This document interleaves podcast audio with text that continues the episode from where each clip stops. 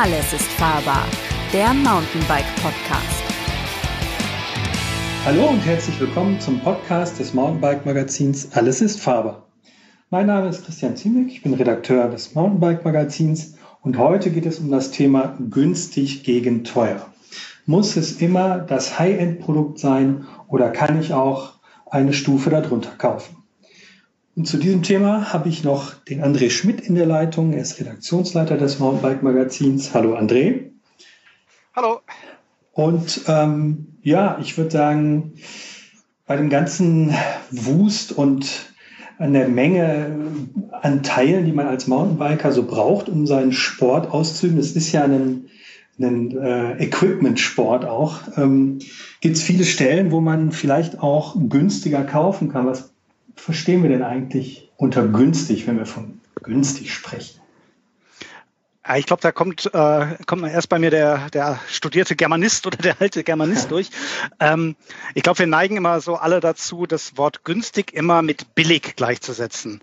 Hm. Und dabei hat das Wort günstig eigentlich grundsätzlich immer eine ganz andere Bedeutung. Also ein günstiges Produkt ist halt einfach eins, was ja quasi in der Gunst des, des Besitzers ja. dann einfach auch, auch steigt. Und ganz klar, da sind wir, ähm, im Deutschen ist dieses Thema oder ist das Wort günstig halt oft einfach als preisgünstig hm. ähm, besetzt. Aber man kann auch preiswert sagen. Das heißt zum Beispiel, ähm, dieses Produkt ist seinen Preis wert. Und das kann dann eigentlich auch ein relativ teures Produkt sein, auch wenn es halt auch wieder in unserer Umgangssprache etwas anders, etwas anders besetzt ist. Aber ich glaube, für, für mich ist einfach ein, ein preisgünstiges Produkt kein billiges Produkt. Das kann billig sein, hm. also billig im Sinne von wirklich, dass es einfach nur ein paar Euro kostet, vielleicht, je nachdem, wo, wovon wir gerade sprechen. Ähm, aber ich bin da schon meistens so bei dem Begriff günstig dann auch immer so ein bisschen in dem Begriff Preis-Leistung. Also da bekomme ich mhm. einfach, oh, jetzt ist bei mir was runtergefallen. da bekomme ich einfach, ähm, das war was Billiges wahrscheinlich. ähm, ähm, da bekomme ich einfach was für mein Geld. Also da bekomme ich einfach einen, einen Gegenwert, der, der passt und vielleicht eben nicht oder es ist für mich dann kein Produkt, bei dem ich zum Beispiel den Namen mitbezahle oder bei dem ich ein, ein Feature mitbezahle, was irgendwie toll ist, was ich aber vielleicht gar nicht brauche. Aber geht das überhaupt, den Namen nicht mitzubezahlen bei Markenprodukten? Also wir reden ja eigentlich immer über Markenprodukte bei uns im Magazin auch. Und ich glaube, die Fahrradbranche, da gibt's fast nichts, was ohne Label irgendwie über den Ladentisch oder ans Fahrrad, an, ans Fahrrad kommt schon. Da gibt's ja schon Sachen, die einfach keinen Namen draufstehen haben, aber Du meinst jetzt wahrscheinlich, dass man halt nicht einen, den, den Glanz äh, eines Namens mitbezahlen muss, wie, ja, wie bei einer genau, also großen so eine, Marke halt. Genau, so, so ein klassisches Beispiel ist ja, ähm, ist jetzt im Bekleidungssegment, ist ja mehr dein spezielles Thema, äh, sowas wie Assos. Ja. Mhm. Da zahlt man einfach, ja, ich weiß es nicht. Also Assos-Hosen sind äh, oder überhaupt Assos-Klamotten sind, sind definitiv High-End, sind definitiv super. Mm, aber da hat man schon auch immer so ein bisschen das Gefühl, da zahlt man so dieses, dieses Swiss Engineering ähm, und halt dann auch irgendwie so den Kult um diesen Namen schon so ein bisschen mit. Ähm, was aber, und auch, auch da bin ich vielleicht so, so ein bisschen anderer Meinung als viele andere, was aber auch gar nicht schlimm ist. Also ich meine, wenn ich... Günstiger kaufen kann, was verstehen wir denn eigentlich unter günstig, wenn wir von günstig sprechen? Ich glaube, da kommt, äh, kommt erst bei mir der, der studierte Germanist oder der alte Germanist durch. Ähm, ich glaube, wir neigen immer so alle dazu, das Wort günstig immer mit billig gleichzusetzen. Hm. Und dabei hat das Wort günstig eigentlich grundsätzlich immer eine ganz andere Bedeutung. Also ein günstiges Produkt ist halt einfach eins, was ja quasi in der Gunst des, des Besitzers ja. dann einfach auch, auch steigt. Und ganz klar, da sind wir, ähm, im Deutschen ist dieses Thema oder ist das Wort günstig halt oft einfach als preisgünstig hm. ähm, besetzt. Aber man kann auch preiswert sagen. Das heißt zum Beispiel, ähm, dieses Produkt ist seinen Preis wert. Und das kann dann eigentlich auch ein relativ teures Produkt sein, auch wenn es halt auch wieder in unserer Umgangssprache etwas anders, etwas anders besetzt ist. Aber ich glaube, für, für mich ist einfach ein, ein preisgünstiges Produkt kein billiges Produkt. Das kann billig sein, hm. also billig im Sinne von wirklich, dass es einfach nur ein paar Euro kostet, vielleicht, je nachdem, wo, wovon wir gerade sprechen. Ähm, aber ich bin da schon meistens so bei dem Begriff günstig dann auch immer so ein bisschen in dem Begriff Preis-Leistung. Also da bekomme ich mhm. einfach, oh, jetzt ist bei mir was runtergefallen. da bekomme ich einfach, ähm, das war was Billiges wahrscheinlich. ähm, ähm, da bekomme ich einfach was für mein Geld. Also da bekomme ich einfach einen, einen Gegenwert, der, der passt und vielleicht eben nicht oder es ist für mich dann kein Produkt, bei dem ich zum Beispiel den Namen mitbezahle oder bei dem ich ein, ein Feature mitbezahle, was irgendwie toll ist, was ich aber vielleicht gar nicht brauche. Aber geht das überhaupt, den Namen nicht mitzubezahlen bei Markenprodukten? Also wir reden ja eigentlich immer über Markenprodukte bei uns im Magazin auch. Und ich glaube, die Fahrradbranche, da gibt es fast nichts, was ohne Label irgendwie über den Ladentisch oder ans Fahrrad, ans Fahrrad kommt schon. Da gibt es ja schon Sachen, die einfach keinen Namen draufstehen haben, aber Du meinst jetzt wahrscheinlich, dass man halt nicht einen, den, den Glanz äh, eines Namens mitbezahlen muss, wie, ja, wie bei einer genau, also großen so eine, Marke halt. Genau, das ist so ein klassisches Beispiel ist ja, ähm, ist jetzt im Bekleidungssegment, ist ja mehr dein spezielles Thema, äh, sowas wie Assos. Ja. Mhm. Da zahlt man einfach, ja, ich weiß es nicht. Also Assos-Hosen sind äh, oder überhaupt Assos-Klamotten sind, sind definitiv High-End, sind definitiv super. Mm, aber da hat man schon auch immer so ein bisschen das Gefühl, da zahlt man so dieses, dieses Swiss Engineering ähm, und halt dann auch irgendwie so den Kult um diesen Namen schon so ein bisschen mit. Ähm, was aber, und auch, auch da bin ich vielleicht so, so ein bisschen anderer Meinung als viele andere, was aber auch gar nicht schlimm ist. Also ich meine, wenn ich äh, wenn ich wirklich eine Assos-Hose oder eine Assos-Hose haben will, weil ich auch stolz darauf irgendwie bin, dass dann da Assos draufsteht, weil ich das cool finde, weil mir der Spirit der Marke gefällt, was weiß ich. Mhm, dann, mhm. ja, spricht, spricht für mich da auch nichts dagegen, ähm, dann da einfach nochmal 50 oder 100 Euro mehr auszugeben, wenn ich das haben will.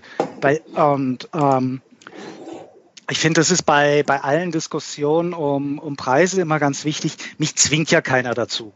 Ja, ja. Mhm. Und das wird uns als Magazin ja oft so ein bisschen vorgeworfen, aber das tun wir ja auch nicht. Wir sagen auch keinem, kauf dir die Hose von Assos, weil alle anderen sind Schrott. Ja, Stimmt nicht. Ja. Alle anderen sind auch super oder viele andere sind auch super, viele andere sind gut.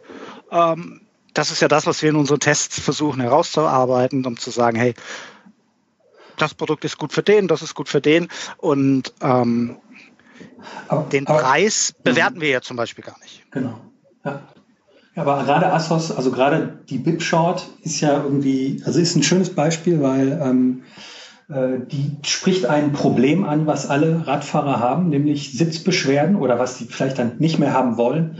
Dementsprechend braucht es irgendwie eigentlich jeder. Es wird irgendwo auch Leute geben, die ohne Polsterhose fahren, vielleicht fahren die die ganze Zeit im Stehen, mag sein. Aber ähm, das ist eigentlich ein sehr schönes Thema, weil A, Assos gibt, also es gibt auch Bib-Shorts von Assos, die um 120, 130 Euro kosten. Ähm, das heißt also, und das ist dann Assos Shop, das heißt also, das ist der, der, die UVP. Ähm, oft ist der Straßenpreis ja dann auch nochmal ein Stückchen drunter. Ähm, und da sieht man sehr schön, ähm, zum Beispiel im Vergleich mit einer anderen Hose aus einer günstigeren Kategorie von mir aus Gonzo, die bieten, die können beide hervorragenden Sitzkomfort bieten. Es ist dann aber genau bei diesen etwas teureren Sachen oftmals so, dass das letzte Quäntchen eben man bei solchen Produkten bekommt. Zum Beispiel Asos, hervorragendes Beispiel, hat eine Passform, die unvergleichbar ist. Die passt eigentlich bei Leuten, die einigermaßen trainiert sind, perfekt. Das kriegen andere Hersteller dann über sehr dehnfähige Materialien hin, was immer ein bisschen dazu führt, dass es nicht perfekt sitzt. Aber das ist halt genauso dieses letzte Schippchen, was äh, man ähm, einfach auch spürt, wenn man sehr, sehr viel fährt. Ähm, und ich glaube, dass das bei vielen Produkten auch der Fall ist. Ähm, äh, dass man halt so dieses letzte Stückchen Performance einfach dann eher bei den High-End-Sachen bekommt ähm, und es dann auch, sage ich mal, angenommen, man ist wirklich absolut fanatischer Mountainbiker und hat keine anderen 20 Hobbys noch. Warum soll man dann nicht nochmal in dem Fall vielleicht 40 Euro drauflegen und sich das Top-Produkt kaufen? Ähm, man hat ja so, wie, also das ist dann der größte, die größte Freude, dann auch wirklich zu spüren, ja, genau dafür habe ich mir das gekauft. Aber die Frage ist natürlich, spürt man das dann auch? Genau, und jetzt hast du gerade gesagt, und das ist wahrscheinlich dann auch wieder so ein Punkt, ja, bei Asos gibt es ja auch in Anführungszeichen billige Hosen, die kosten dann nur 120 Euro. Ja. Das ist aber ja für viele, da sagen jetzt ganz, ganz viele, natürlich fallen, äh, ja, nicht nur Einsteiger vermutlich, sondern, sondern auch viele, die viel fahren. Seid ihr bescheuert? 120 Euro, das sind 250 Mark. Viele rechnen ja immer noch in Mark. ähm, es ist halt so viel, so viel, gibt, so viel, Hose. so viel gebe ich doch nicht für eine Hose aus. Da gehe ich hm. doch zum Chibo, da kriege ich die für 10. Mhm. Ja. Was, was, was sagen wir dazu oder was, was sagst du dazu als ähm, Hosenexperte? Das kann auf jeden Fall funktionieren. Es ist überhaupt nicht ähm, abwegig, dass man mit solchen Produkten auch fahren kann. Ich meine, gerade das Thema Sitzkomfort ist ein sehr individuelles. Ähm, da gibt es Leute, die wollen diesen Komfort einer anderen Hose. Die würden ähm, vielleicht sich darin auch gar nicht wohlfühlen. Bei Assos-Hosen ist es zum Beispiel so, der Schaumstoff ist relativ dick. Ähm, das mögen viele Leute gar nicht. Und ähm, je nach Fahrertyp, je nach Sitzfleisch, das ist eine sehr individuelle Sache. Ich selbst bin auch, ich habe mir damals meine erste Radhose, habe ich mir bei Rose in Bocholt gekauft. Da musste man noch da hinfahren, um sich das zu kaufen. Mittlerweile kann man noch hinfahren, aber eigentlich bestellt man sich da alles. Ähm, und bin äh, dorthin gefahren, habe mir eine Hose ach, mit einem von Rose, mit einem Nalini-Sitzpolster gekauft. Das wird heutzutage nicht mehr als Sitzpolster durchgehen. Das war eigentlich nur so ein Lappen. Damit bin ich auch zehn Jahre durch die Gegend gefahren und hatte trotzdem meinen Spaß. Ähm, insofern, ja, äh, man kann Sachen vom Discounter, von Chibo äh, kaufen äh, und damit glücklich sein. Ähm, das Problem bei solchen Sachen ist für uns in den Tests immer so ein bisschen, dass es Saisonware ist, die nur für eine sehr kurze Zeit im Handel ist und deshalb ähm, in dem Moment, wo wir es getestet haben und es dann auf den Markt kommt, auf den Markt ist, ist es eigentlich schon wieder vergriffen. Ähm, aber wir haben das auch äh, ja in der Redaktion schon besprochen, dass wir so einen Test mal machen wollen, ähm, um die, sage ich mal, in dem Fall, da kann man vom Preis her jetzt schon sagen, dass es billig ist, die billigen Sachen auch mal einfach mit unseren Teststandards zu überprüfen und zu gucken, was kann das Zeug ähm, oder was können diese Produkte. Ich will jetzt nicht abwertend klingen, ist ja auch immer eine emotionale Sache, was so Preise angeht. Ähm, und das haben wir, das haben wir auf dem Schirm, das wollen wir machen. Ähm, kommt, sage ich jetzt mal so. Vielleicht bleiben wir noch mal bei dem Thema Klamotten, weil ich glaube, das ist für viele auch noch äh, auch noch spannend. Es gibt ja auch jetzt im, im Bekleidungsbereich ähm, Klar, jetzt, äh, ob jetzt ein, der, eine Sportsocke, die kriegt man, glaube ich, wirklich schon für wenig, wenig Euro und die funktioniert. Ähm, aber es gibt ja auch viele Sachen, die dann tatsächlich sehr technisch auf einmal auch werden. Also mhm. das berühmteste Beispiel ist natürlich irgendwie die Regenjacke, weil die soll ja ganz viele Sachen irgendwie gleichzeitig können. Die soll irgendwie winddicht sein, das sind glaube ich alle. Die soll wasserdicht sein, da hört es dann bei einigen schon auf. Mhm. Und die soll aber auch noch, ähm, das Wort ist irgendwie eigentlich auch ein falsches, aber wir benutzen es ja selber auch, sie soll auch noch atmungsaktiv sein. Das heißt, man soll äh, man soll eigentlich von innen wie von außen in dieser Jacke trocken bleiben, auch wenn man bei 20 Grad im Regen fährt. Mhm. Ähm, schaffen das denn wirklich nur teure Produkte oder gibt es da auch günstigere und vor allem, wo, wo fängt denn da günstig dann an? Das ist eine schwierige Frage, weil wir haben, also ich habe ja auch zusammen mit dem Outdoor-Magazin eine Art von Prüfstand entwickelt für unsere Regenjackentests. Dieser Prüfstand entspricht einem zehnminütigen Platzregen, der in den Alpen passiert. Also da kommt in kürzester Zeit extrem viel Wasser runter. Das ist kein Geheimnis, wie wir das machen. Ich setze mich dafür ähm, auf einen Rollentrainer, beziehungsweise ich spanne ein Mountainbike in einen Rollentrainer ein. Ähm, zwei Rasensprenger von Gardena sind so angebracht, dass die mich von oben und von teilweise hinten beziehungsweise ja hinten oben beregnen. Und äh, die gehen immer so nach vorne, nach hinten und die bewegen sich die ganze Zeit und äh, sprühen Wasser auf mich, ähm, als ob es halt Hunde und Katzen regnet. Und ähm, das ist ähm, zugegeben ein harter Test. Der zeigt aber im Zeitraffer, was eine Jacke, also wo eine Jacke sozusagen ihre Schwachstellen und ihre undichten Stellen hat. Und da ist es nun mal so, dass in den Tests es schon sein kann, dass eine Jacke, ich sag mal im Bereich 150 Euro, komplett dicht ist. Ähm, es ist aber gerade beim Thema Regendichtigkeit und ähm, Wasserdichtigkeit ist es ein extremes Detailproblem, dass innerhalb zum Beispiel ein Faden, der unter einem Tape hervorguckt, das ist nur ein kleiner Faden, der kann innerhalb von drei Minuten einen Fleck auf dem auf, im Bauchbereich oder im Rücken erzeugen, der so groß ist wie eine Schallplatte. Für alle, die keine Schallplatten mehr kennen, das ist also ein sehr großer Fleck, ich sag mal so groß wie eine Pizza. Ähm, das kann sich ungefähr, also wie eine mittelgroße Pizza, 33 Zentimeter oder wie groß die sind, keine Ahnung. Ähm, das kann sich jeder vorstellen. Und das ist natürlich eine Sache, wenn das nach drei Minuten passiert, und es dann noch eine Viertelstunde weiter regnet, dann bin ich natürlich nach fünf Minuten komplett durchnässt bin äh, von mir aus in den Alpen auf einem Alpencross und möchte zur nächsten Hütte kommen. Und dann ist es in den Bergen ja auch noch kalt. Das heißt also, ich bin nach fünf Minuten eigentlich schlotternd, zähneklappernd äh, am Berg und frage mich, äh, ob ich das eigentlich noch überleben soll, bis zur nächsten Hütte zu kommen. Und ähm, das Problem in dem Bereich ist auch, das ist ähm, im Vergleich zum ähm, Komponenten bei Mountainbikes, alles noch sehr viel Handarbeit ist. Also so Tapes in einer Jacke, die werden per Hand aufgeklebt. Oft erfolgt der Zuschnitt auch per Hand. Dann sitzt da eine Näherin, die zieht die Nähte durch eine Maschine. Ähm, wenn die mal liest und das Ding daneben geht und dann das Tape irgendwie falsch aufgeklebt wird, ist es sofort komplettes Desaster. Dafür gibt es natürlich Qualitätskontrollen. Aber es ist schon so, dass ein gewisser Fertigungsstandard sich automatisch in der Qualität der Jacke zeigt. Und jetzt mal ganz banal gesagt, eine dichte Jacke kann man sich auch aus äh, einem Müllsack basteln. Da dreht man den um, schneidet oben ein Loch rein und an den Seiten und klebt dann da nochmal ein bisschen äh, Plastik drum. Äh, das Problem wird nur sein, dass man darin fürchterlich schwitzen wird. Und ähm, Dementsprechend ähm, ist, wie du schon gesagt hast, die Anforderung an eine solche Jacke, die soll dann ja auch noch Taschen haben und am besten auch noch eine Belüftung für die Leute, die dann doch noch so viel schwitzen. Und jede Naht, die dazukommt, erzeugt eine potenziell undichte Stelle, die wieder abgedichtet werden muss. Und ähm, da ist man dann, sage ich mal, schnell in dem Bereich, ähm, dass es also in unserem Test auf jeden Fall nicht mehr funktioniert. Ähm, wir geben ja, also ich gebe immer noch ein Gut, wenn es sozusagen ein kleines Leck ist.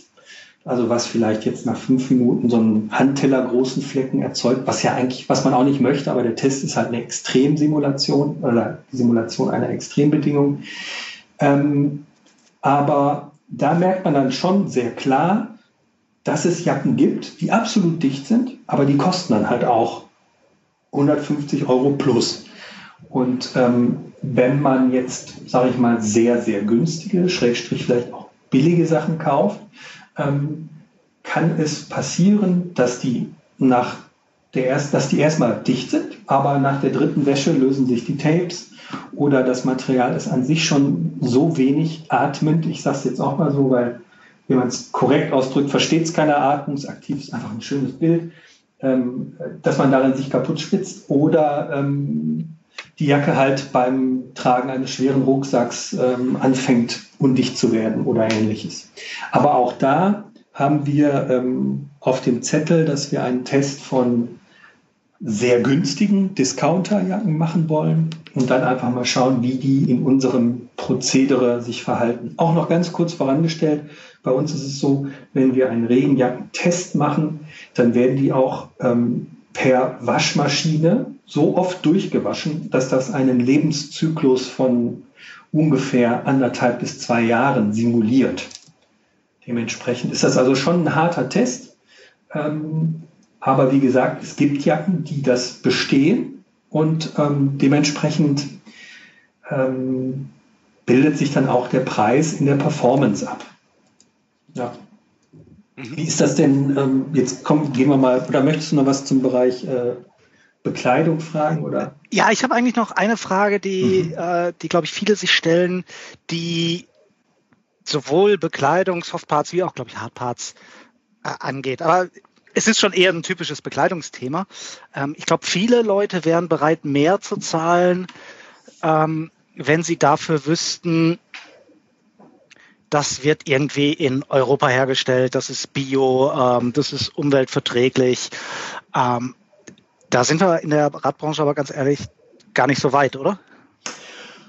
Äh, es kommt. Also Gore hat ja auch, also Gore Tex, beziehungsweise Gore, die Firma, die die Bekleidung herstellt, hat ja für, ich glaube, 2021, ich bin mir nicht ganz sicher, auf jeden Fall auch den Ausstieg aus den PFC-Stoffen, das sind die schädlichen ähm, Stoffe, letztlich Teflon, was als Moleküle in die Umwelt gelangt, ähm, sich auf die Agenda geschrieben. Bei VD ist ja auch ein, also VD ist ja auch ein Hersteller zum Beispiel, der sehr viel im Bereich ökologisches Bewusstsein und ähm, faire Produktionsbedingungen äh, macht. Ähm, bei mir ist es so, dass ich in den Testbriefen eigentlich immer das Herstellungsland dazu schreibe. Ähm, es gibt definitiv Produkte, die werden in Europa hergestellt. Ähm, aber es ist natürlich so, dass vieles auch aus China oder anderen Ländern kommt, wo das Lohnniveau vielleicht nicht so gut ist. Oder die, die aber dann trotzdem genauso teuer sind oder sogar die teuersten Sachen. Im die Test. sogar zum Teil, genau, ja, die sehr teuer sein können. Ähm, da ist es dann sozusagen, ich meine, da ich jetzt auch nicht hinfahren kann und überprüfen kann, wie dort die Produktionsbedingungen sind, schreibe ich das Produktionsjahr rein und dann ist es jedem selbst überlassen, so ein bisschen, bitte? Den Produktionsort, nicht das Jahr. Produ Entschuldigung, das Produktionsort. Und dann muss man sozusagen als äh, Käufer selbst äh, sich überlegen, ob man das machen möchte. Ich habe jetzt zum Beispiel auch beim Brillentest, war ich ganz überrascht, überrascht ähm, dass irgendwie echt eine Menge Brillen in Europa hergestellt werden. Und es ist auch nicht nur äh, eine schöne Möglichkeit, um die europäische Wirtschaft in Post-Corona oder in Corona-Zeiten zu unterstützen, mit, ähm, indem man damit äh, ein bisschen Geld in der eigenen Umgebung behält. Aber aber Made in, in Germany oder Made in Europe ist nicht automatisch teurer. Nee, nee, ist nicht. Also zumindest für den, für den Endkunden nicht. Nee, nicht unbedingt. Also mhm. das, das ist definitiv nicht der Fall. Das ist so ein bisschen, das hängt sehr stark von der Marke ab, wo sie produzieren lässt. Aber es gibt ähm, zum Beispiel die Firma Löffler, die stellt fast ausschließlich, ich glaube, die stellen sogar ausschließlich in Europa her. Der Zuschnitt zum Beispiel für die Softwarejacken, der wird in Österreich gemacht. Dann ist, wird es, glaube ich, in Rumänien vernäht oder es ist, ähm, Castelli ist ein Hersteller, der ähm, in Europa herstellt. Ähm, da gibt es schon einige, einige Hersteller, die das machen. Und ähm, ja, ähm, es ist nicht automatisch haltbarer dadurch, aber ähm, man sieht schon an der Verarbeitungsqualität sehr häufig, dass es, ähm, dass es hochwertiger ist. Ja. Mhm. Ja. Was ich jetzt so ein bisschen, ähm, ich habe ja gerade das Thema Handarbeit angesprochen, was, was ich so ein bisschen, und ich kenne mich ja nicht so gut im Bereich Komponenten jetzt aus, das ist zumindest nicht mein Spezialgebiet, aber wenn ich mir jetzt eine Federgabel angucke, wie viel ist denn da noch Handarbeit? Wie viel kann denn da eigentlich sozusagen in Anführungsstrichen schiefgehen? Ich habe ja sozusagen ein bisschen den Spaß oder den Vorteil bei meinen Tests, dass ich auch sagen kann, also das wollte ich auch noch kurz sagen, es gibt zum Beispiel auch banale Konstruktionsfehler bei, bei Regenjacken. Da ist dann die Abdeckung der Tasche, die zeigt nach oben.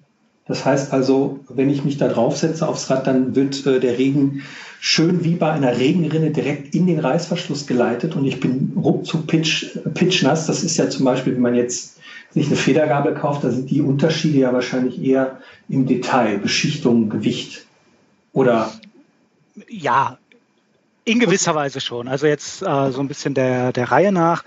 Ähm, was bei der Federgabel tatsächlich Handarbeit ist, ist das Assembling, also das Zusammenstecken. Mhm.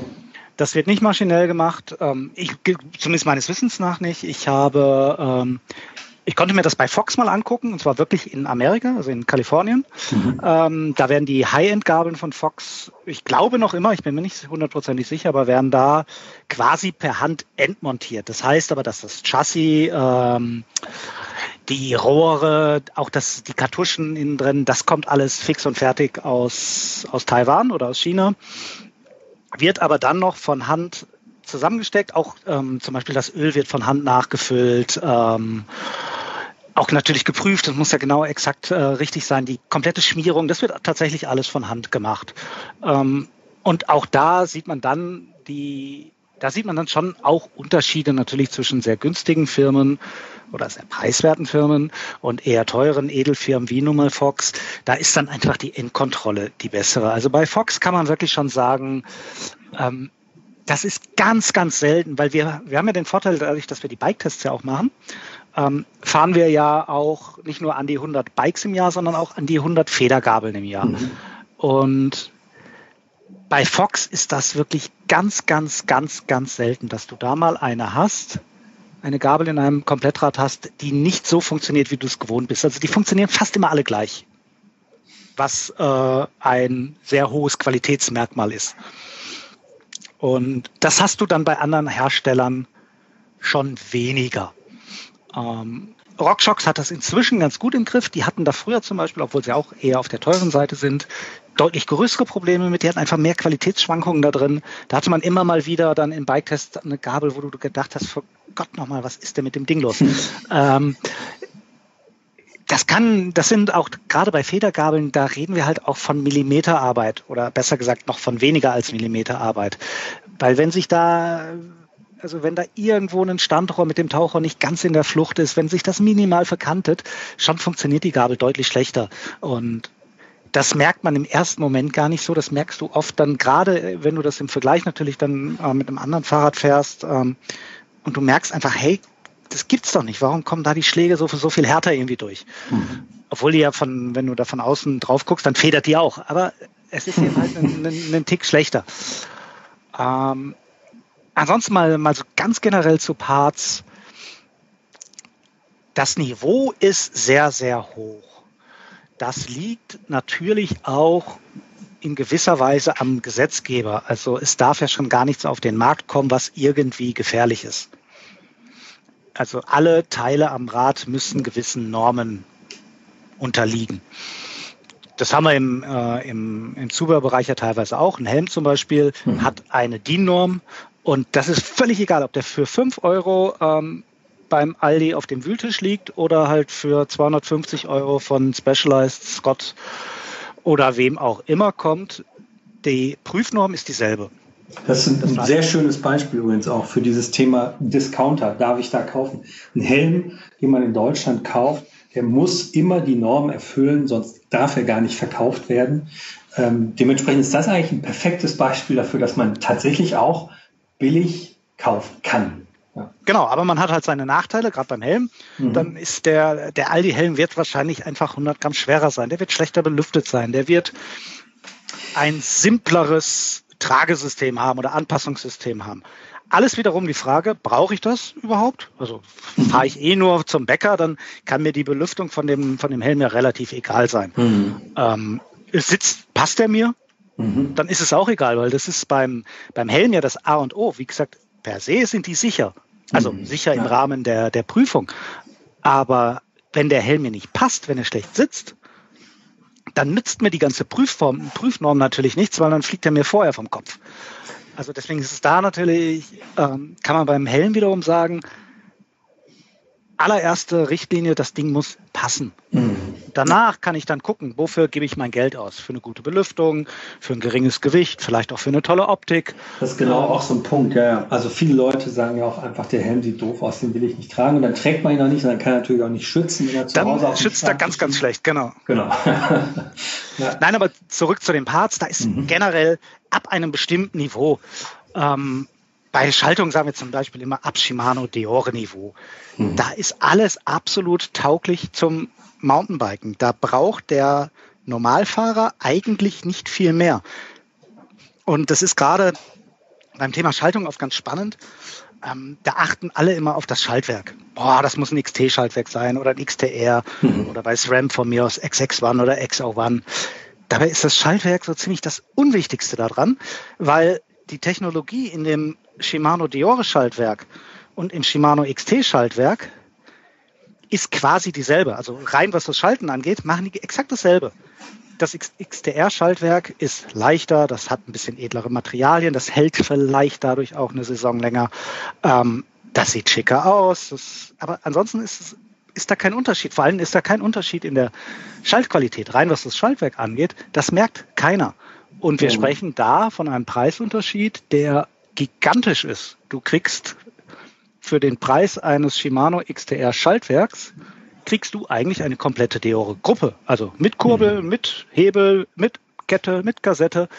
Ähm, das ist halt wirklich enorm dafür, dass da eigentlich, was die reine Fahrqualität, also das, was du auf dem Trail oder auf dem Schotterweg spürst, überhaupt kein Unterschied ist. Die Unterschiede liegen nämlich da witzigerweise an ganz anderen Teilen. Da liegen die Unterschiede zum Beispiel eher am Schalthebel.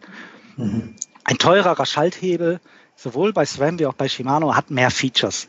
Ähm, der ist ergonomischer. Da kann man zum Beispiel mehr Gänge mit rauf oder runter auf einmal schalten. Auch da wieder, man muss überlegen, will ich das, brauche ich das, ist das toll? Ich finde es toll. Also ich bin zum Beispiel jemand, der immer, äh, der immer darauf achten würde, einen Top-Schalthebel zu haben. Ähm, weil ich da einfach einen Unterschied spüre. Beim Schaltwerk, mhm. wie gesagt, spüre ich keinen Unterschied. Ähm, mhm. Bei der Kurbel, ob da jetzt, äh, ob die aus Carbon ist oder aus Alu, das merke ich nicht beim Radfahren. Ich merke es auf der Waage, klar. Mhm. Ja, auf der beim Waage. Radfahren an und für mhm. sich merke ich das nicht. Und deswegen lohnt es sich da so ein bisschen genauer hinzugucken. Oder ein anderes Beispiel auch aus von Schaltung oder Antrieb ist die Kette. Ähm. Das fällt uns gerade bei SRAM immer wieder auf. Die, die Top-Ketten von SRAM sind aus viel hochwertigen Materialien, die sind besser legiert, ähm, die sind rostfrei und so weiter. Die halten einfach teilweise dreimal so lange wie die ganz billigen Ketten von SRAM. Die kosten dann auch das Dreifache, aber das kann man sich dann ausrechnen.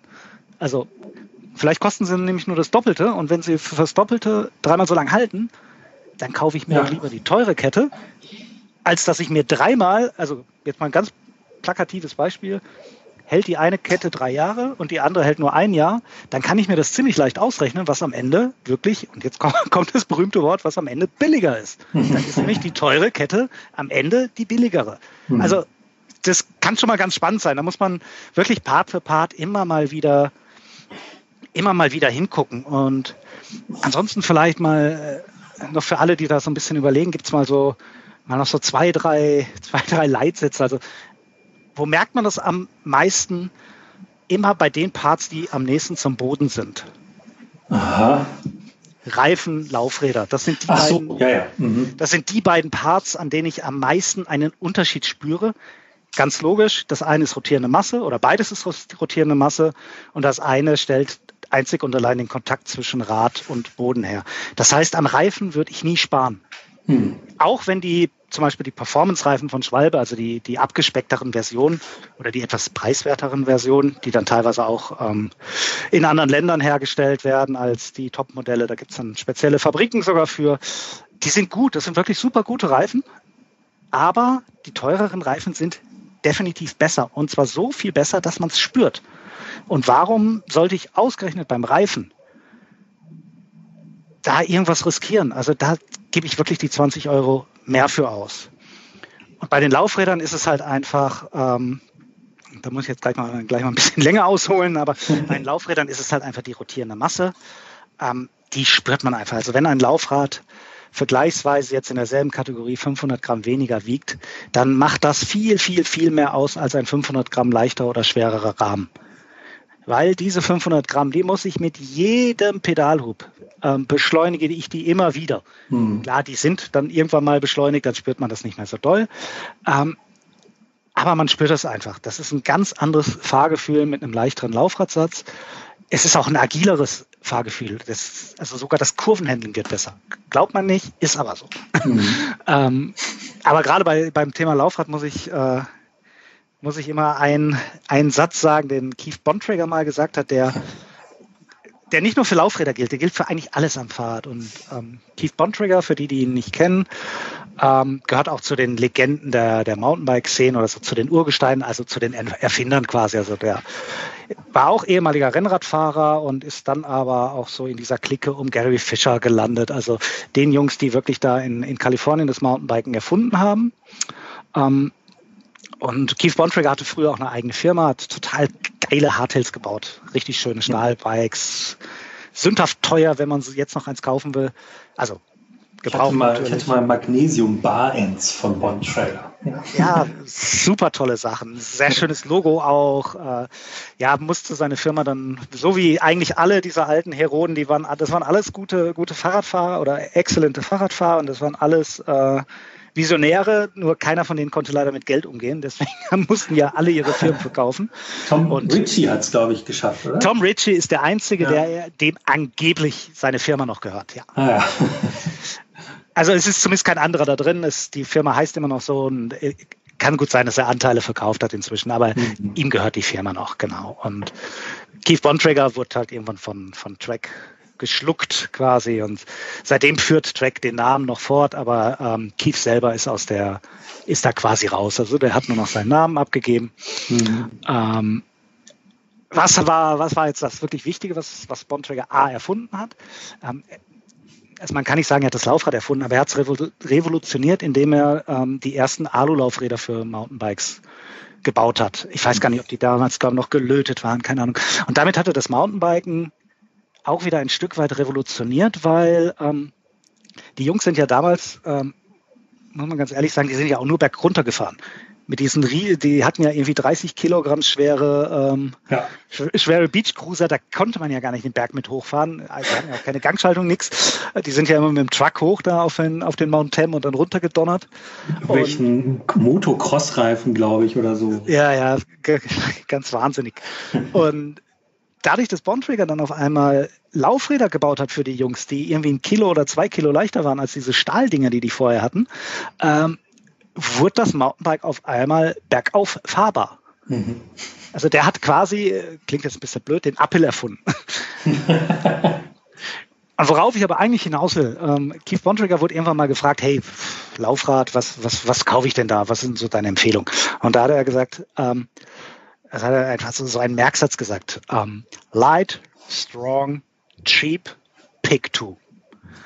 Also auf gut Deutsch, man kann von diesen drei Sachen immer nur zwei haben. Du kannst ein Laufrad haben, das ist leicht und das ist billig. Dann wird es aber nicht strong sein, dann wird es nicht stabil sein.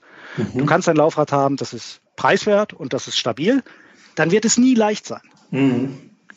Oder ähm, du hast ein Laufrad, das, was wir natürlich alle wollen, das ist leicht und das ist stabil, also steif, robust, breite Felge, whatever dann wird es aber nicht billig sein. Also dann wird es teuer sein.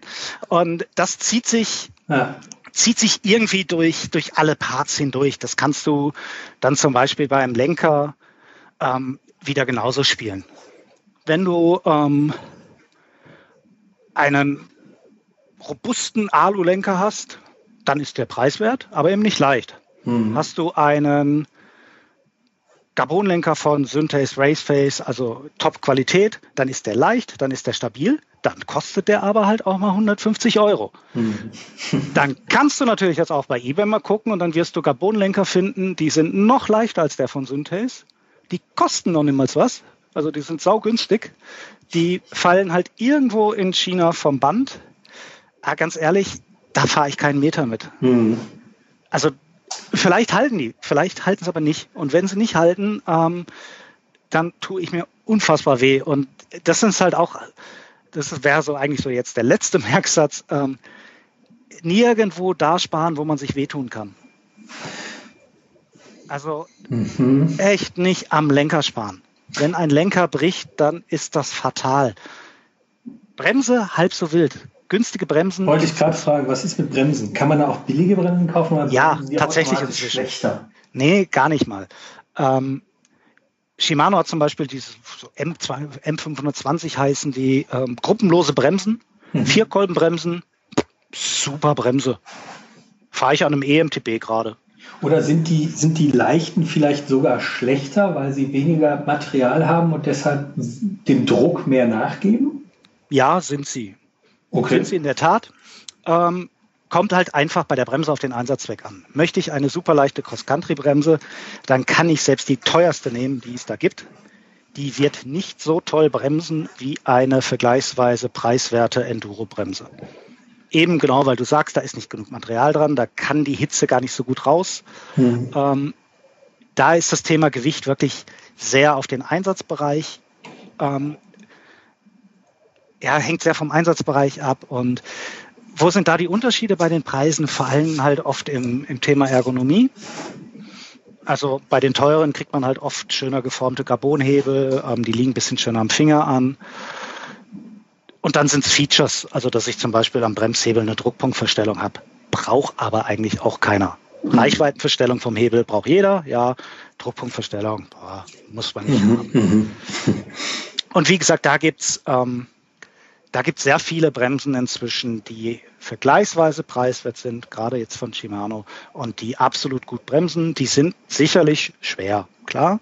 Da zahlt man dann, aber ja, man zahlt halt für 100 Gramm mehr, auch 100 Euro weniger. Muss man sich halt auch so ein bisschen wieder bewusst sein. Und ansonsten letzter Tipp zum Thema Bremsen. Ähm, bei einer Bremse gibt es ein sehr preiswertes Mittel, die besser zu machen, nämlich eine größere Bremsscheibe nutzen. Hm. also ist äh, auch da immer, bevor ich jetzt denke, oh, ich hätte gern ein bisschen mehr Bremskraft und bevor ich dann irgendwie 300 Euro für, für eine Top-Bremse ausgebe, lieber erstmal 20 Euro für eine große Bremsscheibe und einen anderen Adapter ausgeben, 200er Bremsscheibe nach vorne machen, 180er nach hinten oder am E-Bike oder am Enduro sogar 200er auch nach hinten und einfach mal ausprobieren und mal gucken, was sich da tut. Hm. Oder bessere Belege reintun. Und noch viel wichtiger, Bremse entlüften. Also gerade bei der Bremse machen viele, viele Leute auch viel falsch, weil sie sie nicht richtig pflegen und denken dann, boah, was ist das für eine schlechte Bremse? Nee, da gibt's keine da gibt's keine, also klar, wenn ich jetzt irgendwie eine, eine Shimano Akera oder sowas kaufe, was wirklich für, für Trekkingräder, für Cityräder entwickelt ist, das passt nicht an Mountainbike. Aber selbst unterhalb von Shimano Deore gibt es bei Shimano Bremsen, die jeden von uns und auch wenn er 120 oder 130 Kilo wiegt, absolut sicher bremsen. Überhaupt mhm. kein Problem. Ja, was ein schönes Beispiel bei dir auch, ähm, äh, was du gerade genannt hast, ähm, Cross Country, super leicht Bremse. Das gibt es ja im Zubehörbereich, gibt es ja auch spezialisierte Parts, zum Beispiel Schuhe. Es gibt ja Cross-Country-Race-Schuhe, die kosten knapp 400 Euro. Da ist dann äh, das, der S-Works-Schuh von Specialized ähm, das schönste Beispiel. Der hat dann ähm, super edle Metallboa-Verschlüsse, die ähm, extrem präzise arbeiten und einrasten. Der Schuh ist super leicht ultra steif. Er sitzt auch noch gut, also er trägt sich auch noch angenehm. Und das ist so ein Punkt, ähm, wo man auch ähm, wieder feststellen kann, wenn man wirklich das allerletzte rausholen will und sonst keine Hobbys oder keine Geldsorgen hat, dann kann man sich sowas kaufen. Man muss das natürlich nicht kaufen. Ja, aber der hat, der hat auch ein Problem, der Schuh. Ich habe den ja selber mal, oder ich bin ja selber mal gefahren. du bist ähm, damit über eine Schotterpiste spaziert und hinterher war er kaputt. Nein, auch der, ich meine, der kostet, wie du gerade sagst, Schuh für 400 Euro, aber der tritt auch nicht von alleine. Ja. Ja, ja, klar. Also ganz verrückt. Hätte ich jetzt erwartet für den Preis, dass er mehr mitreden muss, aber tut er nicht. Und ja. das zeigt es natürlich auch wieder. Also in allererster Linie kommt es natürlich auf den an, der da im Sattel sitzt. Ähm, aber wenn es um das letzte Quäntchen gibt, äh, geht, und äh, ich glaube, du hast es mal, mal gemessen oder zumindest hattest es mal irgendwo in der Geschichte drinstehen, das ist eigentlich auch ganz witzig, weil ähm, das Gewicht von dem Schuh trete ich ja jedes Mal mit jeder Pedalumdrehung, muss ich das ja wieder hochheben. Genau. Klar, das hilft wahrscheinlich auch bei der Pedal nach, nach unten, weil es ein bisschen schwerer, keine Ahnung, weiß ich mhm. nicht. Ähm, aber ich glaube, diesen, diesen Hub, den man jedes Mal wieder machen muss, der ist tatsächlich messbar. Und wenn man das dann irgendwie auf ähm, auf eine Drei-Stunden-Tour hochrechnet oder auf ein Zwei-Stunden-Marathonrennen, dann kommen da, glaube ich, ein paar Kilo zusammen, oder?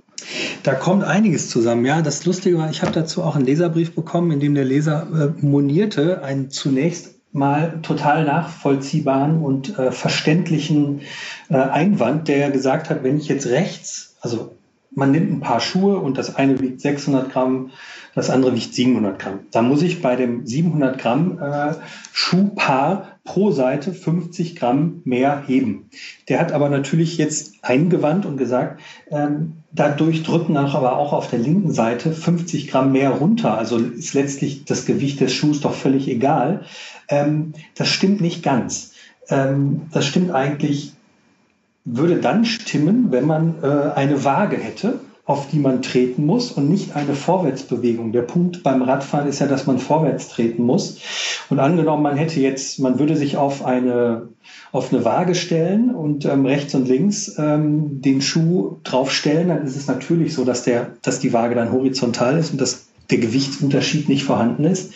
Ähm, in dem Moment, wo man aber eine Kreisbewegung mit dem Fuß ausführen muss, ähm, spielt das Gewicht des Schuhs tatsächlich eine Rolle. Denn ähm, die Aufwärtsbewegung beim Treten und auch die Abwärtsbewegung sollte ja idealerweise eine Kreisform sein. Das kriegt niemand hin, das kriegen selbst Tour de France-Profis nicht hin, weil man dann in alle Richtungen absolut identisch die Kraft aufbauen müsste. Das bringt der physiologische Apparat des Menschen auch gar nicht zustande.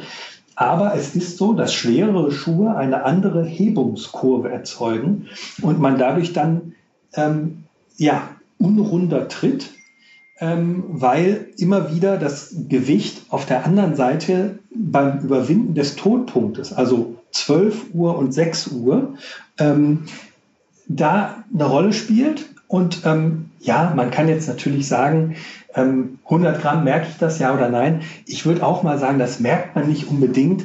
Das, was ich damals im Test geschrieben habe, war ein Rechenbeispiel. Aber ähm, es ist definitiv so, dass äh, der Beinapparat dieses Gewicht anheben muss und eben nicht identisch auf der anderen Seite runterdrückt, weil nun mal der Mensch nicht absolut identisch treten kann. Und ähm, deshalb natürlich auch die, äh, also dass jetzt die Leute bei der Tour de France ähm, äh, super leichte, ultraleichte Schuhe fahren, hat ja einen Grund. Äh, dass die da nicht mit äh, zwei Kilo Bergstiefeln auf dem Pedal stehen, weil sie sich sagen, es ist viel bequemer, ähm, mache ich das einfach mal so. Also das hat schon äh, eine, eine, eine Relevanz und wenn man eben, ähm, also ich habe den Test hier gerade mal vor mir, da hat der Specialized, der S-Works Rack Schuh, der wiegt pro Paar, wiegt der 592 Gramm. Und ein ebenfalls sehr, sehr guter Schuh von Shimano, der XC501, der kostet 150 und nicht 400, also 380 Euro, sondern nur 150. Der wiegt pro Paar 50 Gramm mehr. Das heißt, pro Seite sind das 25 Gramm. Das wird niemand merken. Ähm, ich ja, glaub, aber dann gibt es ja tatsächlich keinen, wahrscheinlich keinen Grund, den, den teuren, also diesen sauteuren Schuh zu kaufen, oder? Ähm, den sauteuren Schuh zu kaufen, ähm, ich glaube, in dem Moment ist es tatsächlich so, der packt nochmal anders zu. Also das Obermaterial ist so konsequent auf Race ausgelegt. Ähm, der andere Shimano-Schuh, mit dem kann man auch mal ein bisschen gehen. Der hat auch ein bisschen mehr Gummi an der Sohle. Der ist von der gesamten Passform her gutmütiger. Wenn man jetzt pur, pur nur Race will, dann ist der, dann muss man diesen S-Works-Schuh auch nicht kaufen. Aber dafür ist der gemacht. Den fahren ja Profis. Vollprofis, die sich, die sich den Schuh anziehen, komplett anknallen, damit anderthalb Stunden Vollgas geben und danach äh, die Dinger wieder ausziehen. Damit fahre ich ja keine Tour von ähm, fünf Stunden plus. Aber das, ich bin da übrigens vor kurzem mit dem Schuh in Bikepark runtergefahren und also wieder mit diesem Rickenschuh und das war eine Qual. Mir taten so die Füße danach weh, Absolut. weil äh, ich hatte auch nur, ich hatte nur ein Trailbike dabei, also war, war eh ein bisschen untermotorisiert. Und dann noch dieser bocksteife Schuh. Ich, Schuh, ich habe jede Bodenwelle hat mir, glaube ich, irgendwie gefühlt gefühlt irgendwie die, die C-Knochen irgendwie einmal, einmal neu sortiert. Die, ähm, die filtern nichts weg, ja. ja. Und, und Aber das ist ja dann eigentlich, eigentlich ja wieder äh, spannend oder auch irgendwie schon sein erstes schönes Resümee. Ähm, für ganz, ganz viele ist das preiswertere Produkt ja dann sogar auch das bessere. Ja, weil ich so wenn ich jetzt gerade bei dem Schuh jetzt, bei dem Beispiel, den du, oder bei dem Beispiel, das du jetzt genannt hast, dann ist dieser 380 Euro Schuh, so toll der auch ist und äh, so high-endig der ist, ist ja für 99 Prozent aller Mountainbiker ja eigentlich sogar der falsche Schuh, weil zu hart, zu direkt, zu unbequem, zu teuer am Ende. Und ähm, der Schuh für, was waren es jetzt, 120 oder 150? 150 Euro ist ja dann für die meisten ja eigentlich der bessere Schuh, weil der ist bequemer, der wiegt kaum mehr, der ist wahrscheinlich, ja, der hat ein bisschen weniger Vortrieb dann oder ein bisschen mehr Bums am Fuß, aber naja, so wie wir alle normal fahren, wenn wir nicht, äh, wenn wir nicht im Renneinsatz sind, dann äh, ja, ob ich jetzt irgendwie zehn Sekunden früher an der Hütte bin oder nicht, ist ja dann auch egal. Das ist ziemlich egal. Und ähm, wir reden jetzt von 150 Euro. Ich höre schon im Hintergrund den Aufschrei. 150 Euro ist immer noch wahnsinnig viel für einen Schuh. Ja, man kann aber auch für 100 Euro einen tollen Cross-Country-Schuh oder einen Klickschuh kaufen. Der wiegt dann natürlich nicht mehr seine 650 Gramm, sondern wahrscheinlich 750 Gramm. Und das kann natürlich auch dem Tourenfahrer, der nun mal an Klickschuhe, wie sie damals in den 90ern noch üblich waren, gewöhnt ist und nicht auf einen Schnürschuh umsteigen will, äh, dem kann das natürlich auch völlig egal sein. Das ist auch ein guter Schuh und ich sage, und niemand von uns wird auch sagen, dass das ein schlechter Schuh ist. Ähm, er ist halt einfach für einen anderen Einsatzbereich gemacht und ähm, wie du gesagt hast, wenn du mit einem Specialized, äh, mit dem S-Works-Schuh äh, den Bikepark runterfährst, das ist so ein bisschen so, wie wenn du mit einem Ferrari einkaufen gehst. Da wunderst du dich dann auch, warum du über die Schwelle an, dem, an der Kante zur Tiefgarage nicht, nicht reinkommst, weil das Ding da einfach hängen bleibt, weil er so tief gelegt ist. Und so ist es, glaube ich, mit, mit vielen ähm, Sachen auch. Ich hatte auch äh, in dieser, wir hatten dazu ja auch eine Geschichte im Heft gemacht, ich habe da auch eine Vorstellung von einem, von einem Helm reingebracht. Der Helm ist nun mal, wir haben vorhin gesagt, man kann einen total günstigen Helm kaufen bei äh, Aldi, Lidl, whatever. Ähm, da habe ich äh, ein sehr teures Modell von POC reingenommen, ähm, der 250 Euro kostet. Und zwar einfach aus dem Grund, weil dieser Helm sehr schön zeigt, dass man da, ähm, obwohl er die Norm erfüllt, wie der 10 Euro Helm auch, Zusatzfeatures bekommt, wie ein MIPS-ähnliches System. Das ist da diese, ähm, diese Gel-Variante, ähm, Spin-Technologie, ähm, plus einen ID-Chip, also ein Chip ist in dem Helm eingebaut, mit dem ein Rettungssanitäter ähm, einen Scan dieses Helms äh, vornehmen kann. Und ich habe selber diesen Helm zum Test mal bekommen und habe äh, mich gewundert, was man da alles reinschreiben kann und muss. Das wusste ich zum Beispiel auch gar nicht, was jetzt meine Blutgruppe und so weiter ist. Aber da kann man halt sozusagen durch mehr Kosten einen Zusatznutzen bekommen, den man nicht unbedingt braucht, der aber äh, nett sein kann. Es gibt zum Beispiel auch andere Systeme von Specialized, das Angie-System oder von Abus gibt es auch einen, ich habe jetzt den Namen dieses Produktes vergessen, das sind Sensoren, die ähm, Erschütterungen so aufzeichnen oder wahrnehmen können, dass sie im Fall eines Sturzes ähm, eine, einen, eine Nachricht an das Smartphone senden, ähm, die man deaktivieren muss. Also einen Alarm muss man deaktivieren. Ansonsten sendet dieser Helm automatisch eine Nachricht ähm, an einen hinterlegten Notfallkontakt. Und der wird dann informiert, wo ist das? Da werden GPS-Koordinaten äh, an denjenigen geschickt, also an die Kontaktperson. Und ähm, was passiert ist, also ein Sturz, Achtung. Und ähm, da gibt es verschiedene Varianten. Das ist auch gerade eine Sache, wo viel ähm, Neues oder wo, wo, einige Hersteller entwickeln und ähm, neue Sachen auf den Markt bringen. Ähm, also das ist ja wirklich, ich meine, hätte man das irgendwie vor 15 Jahren jemandem gesagt, dass der Helm automatisch deine GPS-Position an deinen Notfallkontakt schicken kann, hätten auch alle einen Vogel gezeigt. Aber das ist halt ist ein schönes Beispiel dafür, dass da auch ähm, das günstige Modell, in dem Fall 130 Euro, immer noch ein teurer Helm, aber der hat auch schon ein MIPS-System, ist also auch super sicher, hat sogar im Test äh, beim TÜV den besten Wert abgeliefert. Insofern auch darunter gibt es äh, sehr, sehr gute Helme, aber wenn man eben äh, ein bisschen teurer kauft, kriegt man Zusatznutzen, den man nicht unbedingt haben muss, aber der. Ja, der, der vielleicht auch viele abschreckt, oder? Ja. Also für, für ganz viele ist sowas ja jetzt mit, oh, mein Helm funkt, Hilfe. Und ja. mein Helm, mein Helm speichert meine GPS-Daten. Also ich glaube, da äh, da, da gehen bei ganz vielen natürlich auch wahrscheinlich die Alarmglocken, so Stichwort Big Brother is watching you. Was macht der denn noch alles, dieser Helm? Wahrscheinlich schickt er meine, äh, schickt er alle meine Daten dann an, an die Firma POC und an äh, Mr. Trump und an den, an den russischen Geheimdienst und die Chinesen kommen und also, also nein, ist ja Spaß beiseite. Aber die ihn dann sozusagen retten, das ist ja schön und guter Punkt. ein bisschen länger brauchen wahrscheinlich.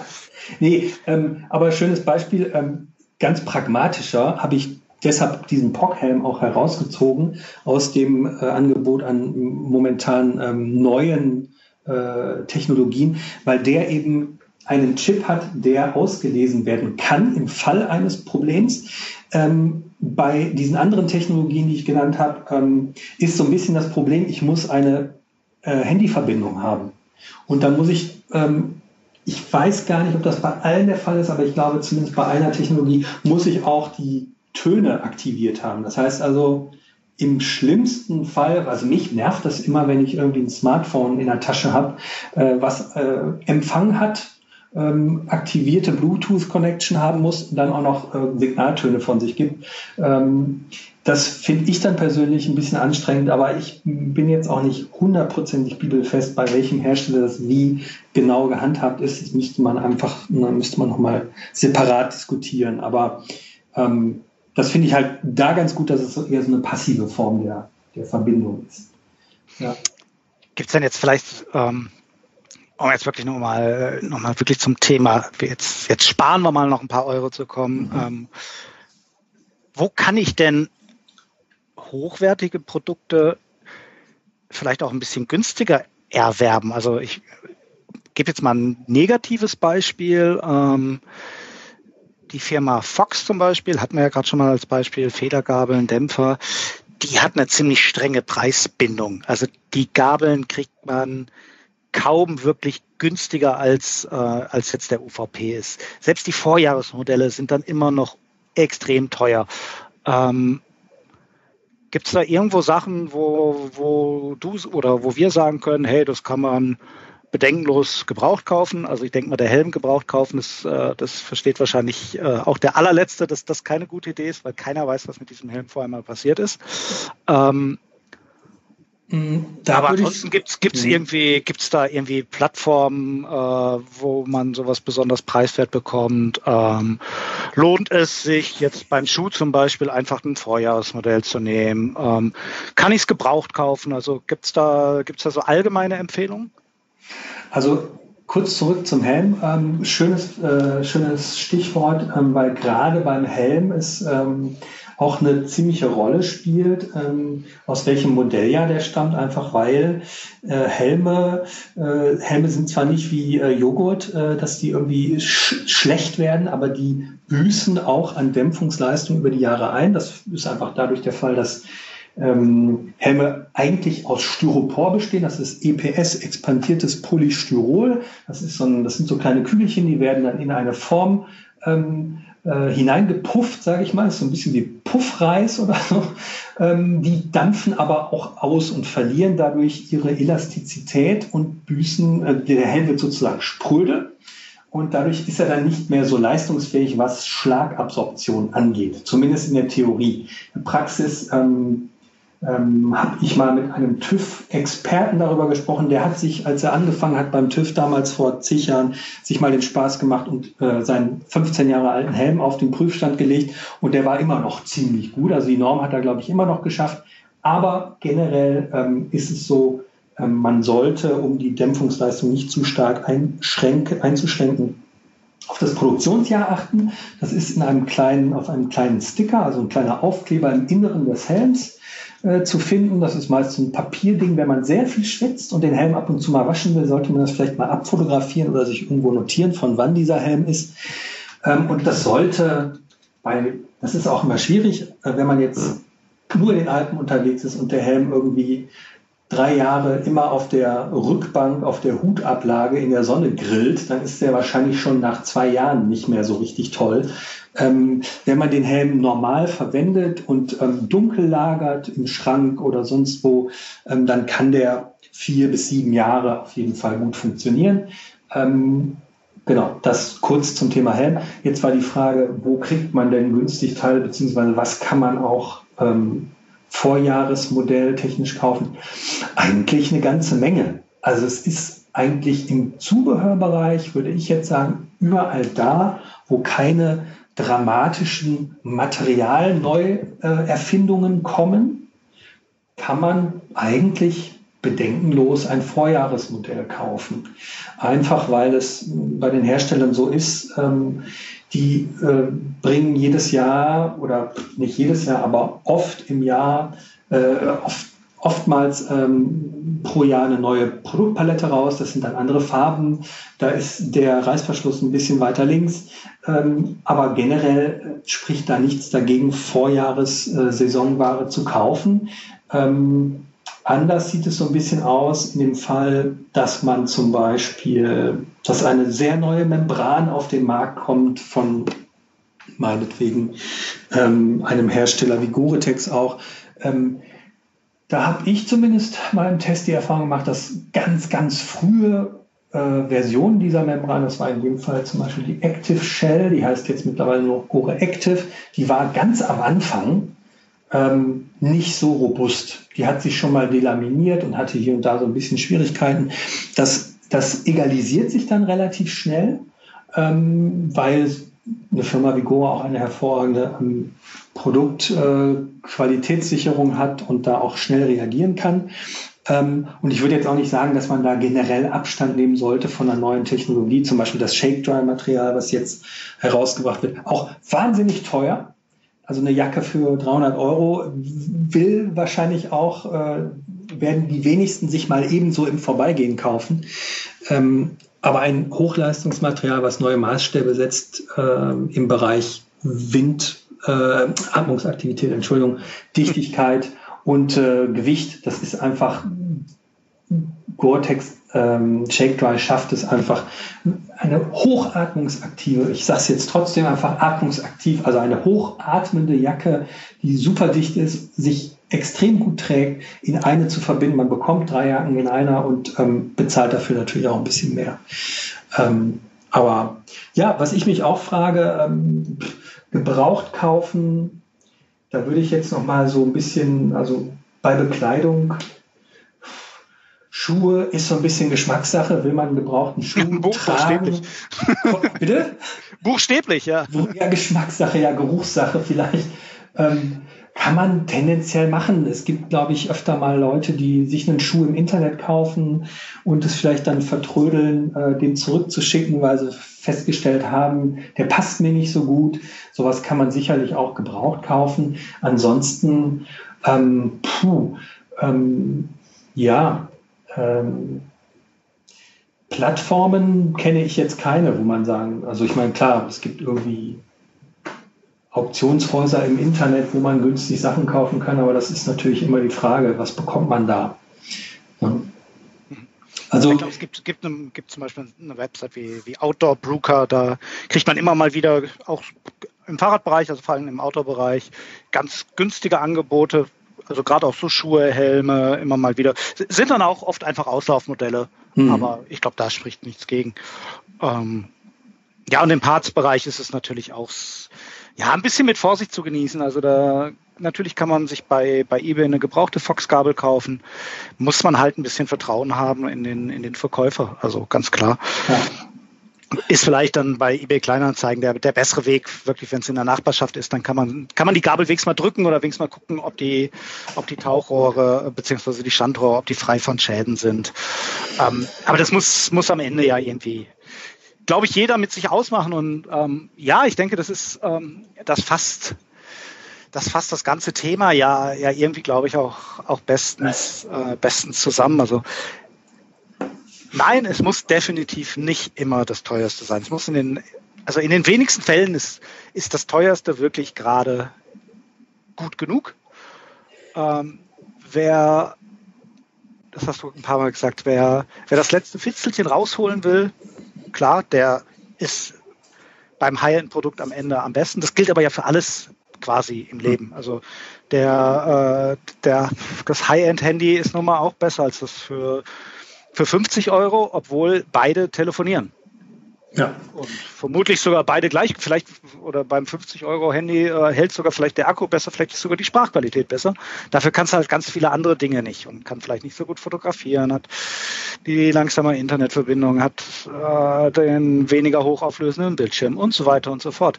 Ähm, und äh, ich glaube, es, es macht, da war ja das, das, das Beispiel Schaltung ganz schön. Es macht einfach Sinn, sich für jedes Produkt immer mal wieder zu überlegen, hey, lohnt es sich da, den Euro mehr auszugeben oder vielleicht irgendwie, irgendwie an anderer Stelle, denn ähm, das hast du ja am Anfang gesagt und das stimmt natürlich. Biken oder Mountainbiken ist jetzt auch nicht so der allerbilligste Sport.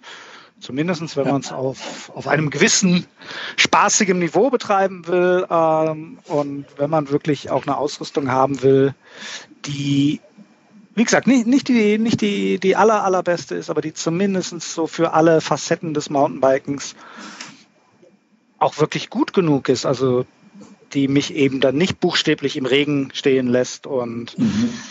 Die mich nicht, jetzt Stichwort Reifen, in der ersten Kurve vom Rad schmeißt, dann ja, kommen da schon ein paar, paar Euro zusammen. Und ich glaube, da muss man sich einfach gut überlegen, wo, ähm, wo investiere ich. Aber am Ende ist es, ist ja für uns alle ein Hobby und ich finde, für, für sein liebstes Hobby, da darf man auch Geld ausgeben. Da muss man auch kein schlechtes Gewissen haben. Nee, ist vorhin noch beim Thema Komponenten, da ist mir noch äh, was Schönes zu eingefallen. Du hattest gesagt Kette. Ähm, Kette bei SRAM, da gibt es verschiedene ähm, Material- und Stahlgüten. Meines Wissens war das früher bei Shimano nicht so. so also früher heißt um 2000 rum. Ähm, da hieß es damals, dass äh, dass nur die Oberflächenvergütung ist, dass die einen hat halt vernickelte Außenlasche, die andere nicht. Aber das ist ein hervorragendes Beispiel eigentlich, wie man sich genau, wie du eben ein schönes Schlusswort auch gesagt hast, ähm, wie man sich bei jedem Part eigentlich oder bei jedem Teil überlegen soll, kann ich da günstiger kaufen oder nicht. Denn die Kette ist zum Beispiel ein super Teil. Das kann man, das sollte man nicht unbedingt gebraucht kaufen. Und wenn man, ähm, wenn man ähm, diese Kette nun kauft, muss man sich auch im Klaren sein, dass in dem Moment, wo die Kette schneller verschleißt, was sie vielleicht schneller tut als bei einer billigen als teuer, dass sie ja auch die anderen Komponenten mit sich in eine Form ja, ja, von Verschleißabgrund reißt. Also da kann wirklich, da sieht man wirklich, dass ein kleines Teil viele andere beeinflusst, weil dann na, nutzen sich die Kettenblätter schneller ab und die Ritzel der Kassette und so weiter. Also es ist wirklich, äh, wie du sagst, man muss bei jedem Teil sich überlegen, ähm, teuer oder günstig äh, oder vielleicht sogar billig. Genau. genau. Hervorragend, ja. Dann würde ich sagen, haben wir eine ganze Menge Baustellen bzw. Haltestellen abgefahren und danken euch fürs Zuhören, liebe Zuhörer. Ähm, wenn euch dieser Podcast gefallen hat, dann folgt uns doch bitte auf ähm, Instagram, Facebook, ähm, besucht unsere Webseite unter www.mountainbike-magazin.de. Abonniert am besten direkt den Podcast hier auf dieser Seite, dann kommt ihr immer eine Nachricht, wann eine neue Folge online geht. Das ist in der Regel alle zwei Wochen der Fall. Und natürlich unser Heft, darauf, darauf wollen wir auch noch hinweisen. Ähm, das gibt es natürlich auch, entweder am Kiosk oder wer es sich äh, Corona-mäßig äh, ganz bequem in den Briefkasten kommen lassen möchte, der bestellt einfach ein Abo. Dann seid ihr da auch immer auf der sicheren Seite im Wortsinne. Bis dahin sagen wir vielen Dank fürs Zuhören und alles ist fahrbar. Tschüss. Tschüss. Alles ist fahrbar. Der Mountainbike Podcast.